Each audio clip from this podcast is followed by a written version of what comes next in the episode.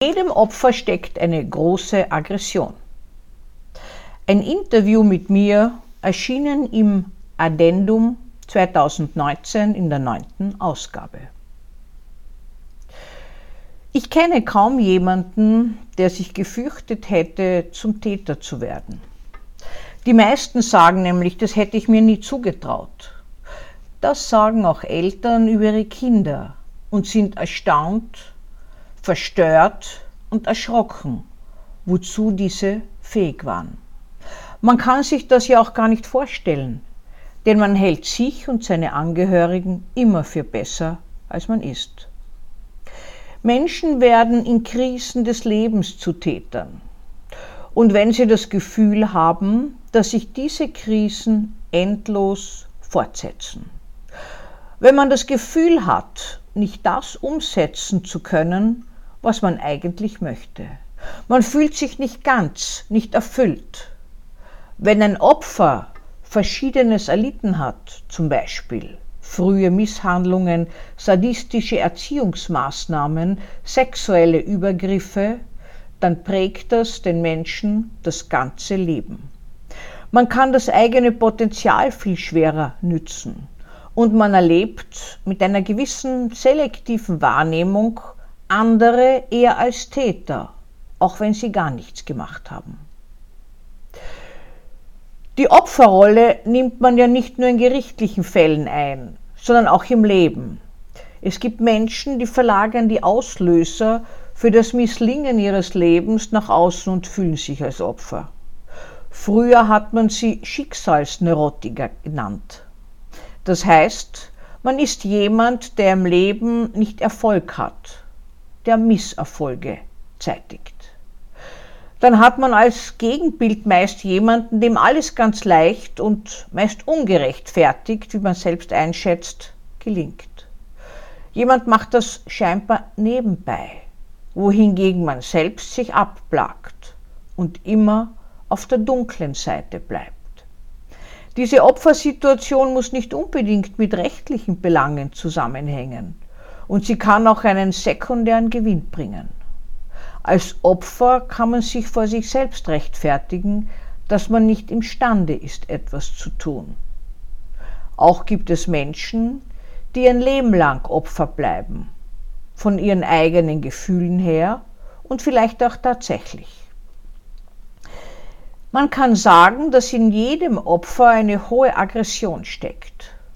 In den meisten Opfern ist sie sehr gehemmt und kommt auch nur subtil zum Ausdruck. Es ist eine Aggression, die sich gegen die Ohnmacht richtet, die man erlitten hat. Diese Wut muss irgendwo hingehen. Im späteren Leben versuchen Opfer oft eine gewisse Entschädigung zu bekommen, sowohl im übertragenen Sinn als auch finanziell. Opfern kann dieses Gefühl bleiben. Man hat so viel Leid erlitten, es steht einem etwas zu, im späteren Leben wissen allerdings die wenigsten vom Leid der Opfer und haben deshalb auch nicht das Gefühl, dass ihnen was zusteht. Es kommt also oft zur Diskrepanz, dass das Leiden das ganze Leben lang weitergeht, ohne dass es zu einer Zufriedenheit kommt. Aus der Ohnmacht der Opfer kann die Gewalt der Täter entstehen. Zum Beispiel bei sexueller Gewalt, bei Männern und in seltenen Fällen auch bei Frauen. Man sagt, dass jeder ehemalige Opferstatus einen Täter und eine Täterin prädestinieren. Die Zivilisation lebt davon, dass Menschen ihre aggressiven Triebe beherrschen lernen. Der Großteil der Menschen hat Bewältigungsstrategien für Frustrationen, die man im Leben einstecken muss. Es gibt ja immer Ungerechtigkeiten und es kommt darauf an, welche Kompensationsmechanismen und welche Widerstandskraft jemand hat, um mit Belastungen, Verlusten, Benachteiligungen, Konflikten, Demütigungen und auch mit Scham umzugehen.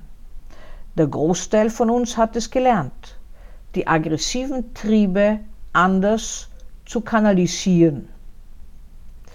Gott sei Dank, kann man nur sagen, sonst würden wir uns gegenseitig vermutlich erschlagen. Aber es gibt eben einen kleinen Teil von Menschen, die das nicht schaffen. Die Gesellschaft sieht vorwiegend Männer als Täter und hat hier eine selektive Wahrnehmung. Wohl sind Frauen zu 85 Prozent Opfer, aber sie sind nicht in der Opferrolle einzementiert. Es gibt auch Frauen, die Täter sind. Ich glaube nicht, dass Frauen die schlechteren Menschen sind, aber auch nicht die besseren. Frauen haben andere Mechanismen, um mit Stress, Belastung, Frustration und Opfertum umzugehen.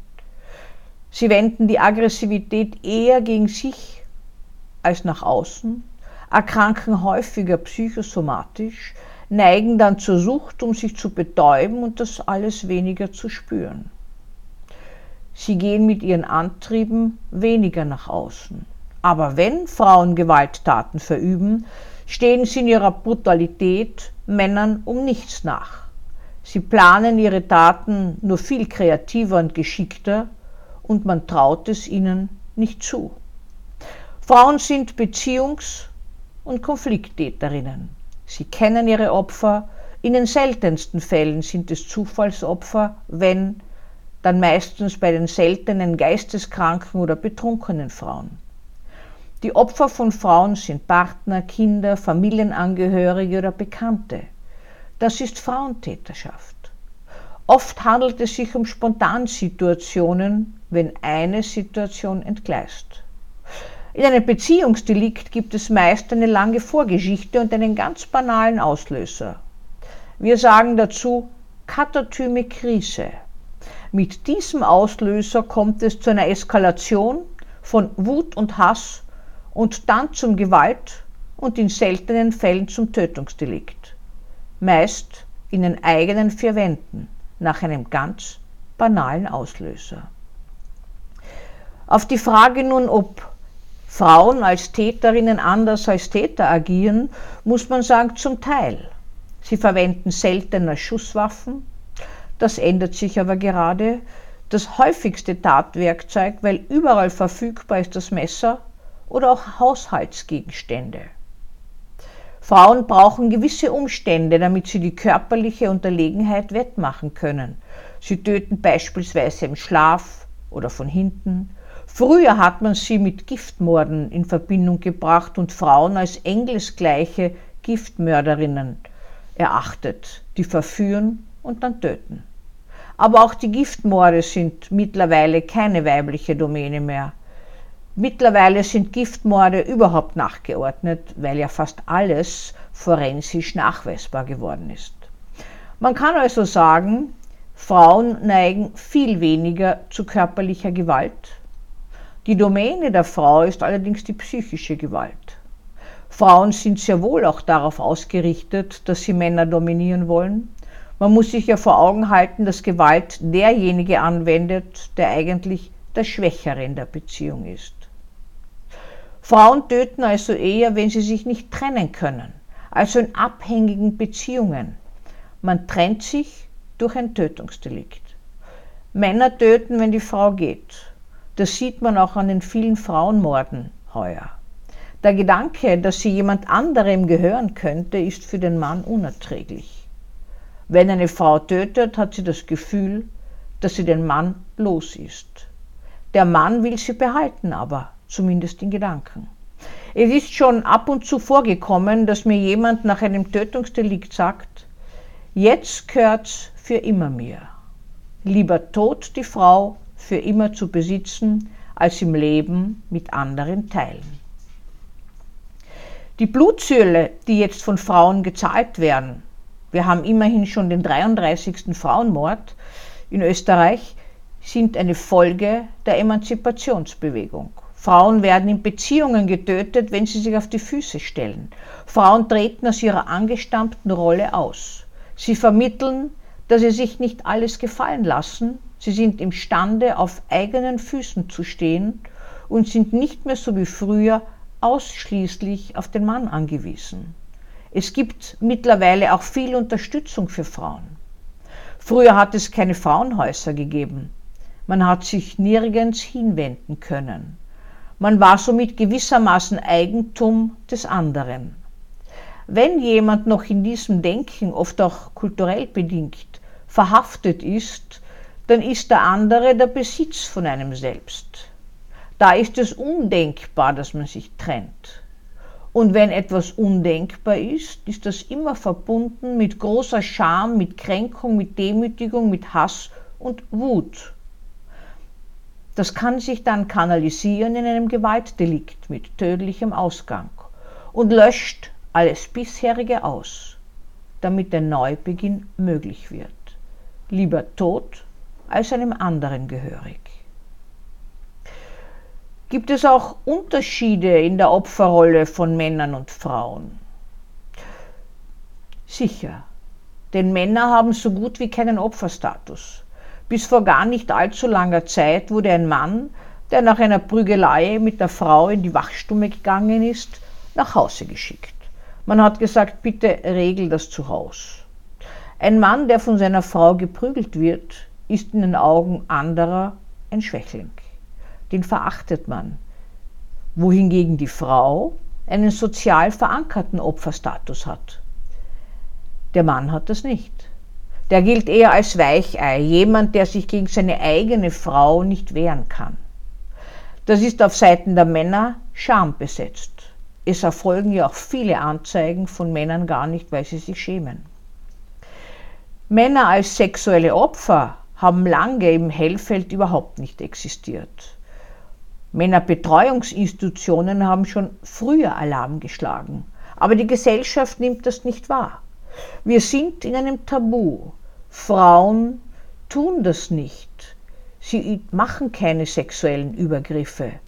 Man nimmt ja auch an, dass Frauen mildere Strafen bekommen und nur etwa 14 Prozent der tatverdächtigen Sexualstraftäterinnen werden zum Beispiel im deutschsprachigen Raum nach einem ermittelten Sexualdelikt auch tatsächlich verurteilt. Bei sexuellen Delikten nimmt man immer an, der Mann war der Anführer, die Frau hat nur mitgemacht. Wir wissen es aber nicht, wie es wirklich war. Es gibt nämlich auch Frauen, die sexuell pervers sind und sich hinter Männern als Täter verstecken. Frauen sind als ermittelte Tatverdächtige bei Sexualstraftaten noch immer eine Rarität. Im Dunkelfeld dürfte das ganz anders ausschauen. Man nimmt auch an, dass Frauen weltweit zu zwei bis sechs Prozent an Sexualdelikten beteiligt sind. Das sind so ungenaue Zahlen, weil die wissenschaftliche Forschung zu Frauen als Gewalt- und Sexualtäterinnen erst allmählich in Schwung kommt. Das hat es zwar immer schon gegeben, es hat aber niemand ein Wort darüber verloren.